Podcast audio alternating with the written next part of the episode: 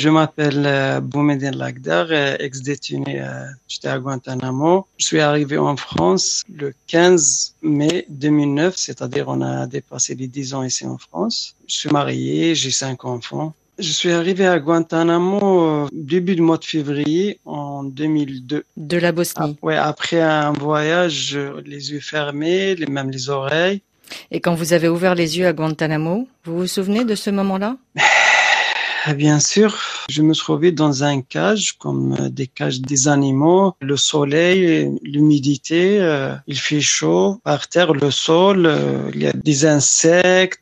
J'ai vu des serpents, des scorpions sur une petite matelas avec deux seaux. Un seau où il y a de l'eau sale pour boire et l'autre seau pour faire les besoins. On vous a donné un matricule. Mon nom, Boumediene Lagdar, il est disparu. Et j'étais euh, pendant sept ans et demi un numéro, comme un objet. C'est 1005. Tout le monde, il m'appelait 1005. La seule personne qui m'appelait à mon nom vrai, c'est à partir de 2004 où, où j'ai vu euh, mes avocats. Vous arrivez en France le 15 mai 2009.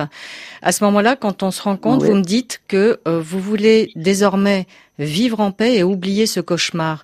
Mais vous n'avez pas oublié, c'est difficile d'oublier. J'ai réussi de trouver un, un travail après presque cinq ans. Je veux construire euh, une nouvelle vie, mais la vérité, on est en 2020 et j'arrive pas à oublier, j'arrive pas. Alors, vous avez subi des, des tortures, vous avez subi aussi des privations, l'enfermement pendant sept ans et demi, donc et tortures aussi psychologiques.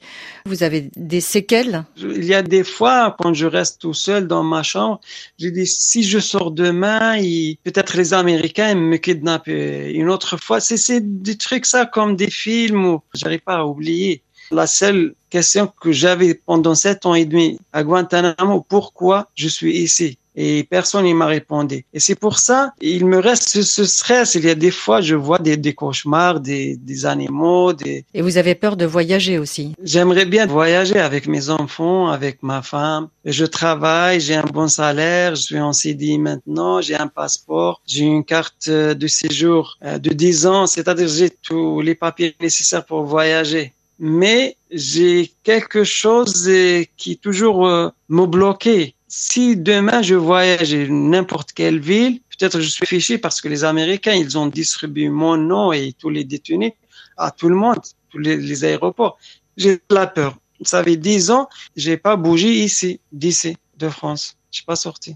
Quand la prison elle est ouverte, toujours le stress il me reste. J'espère qu'un jour euh, je vois dans les informations que, que cette prison de prison de torture est fermée. Vous n'avez pas eu de réparation, vous n'avez même pas eu d'excuses. Véronique, moi je suis innocent. J'ai resté sept ans et demi. Dans les sept ans et demi, j'ai resté deux ans et demi en grève de faim. J'ai souffert. Après, quand j'ai sorti, déjà la première des choses, les Américains, ils ont pas dit même pas le mot pardon. J'aimerais bien que j'ai des indemnités. Quand même, sept ans et demi, j'ai passé pour rien. Moi, j'étais dans mon bureau où j'ai travaillé avec le Croissant Rouge en Bosnie. D'un coup, un jour, je me trouvais dans un cage en métal euh, comme un zoo. Comme un animal. Oui, comme un animal. Qu'est-ce que vous attendez maintenant? Moi, j'aimerais bien de voyager comme tout le monde et j'aimerais bien entendre le mot excuse, un pardon des Américains.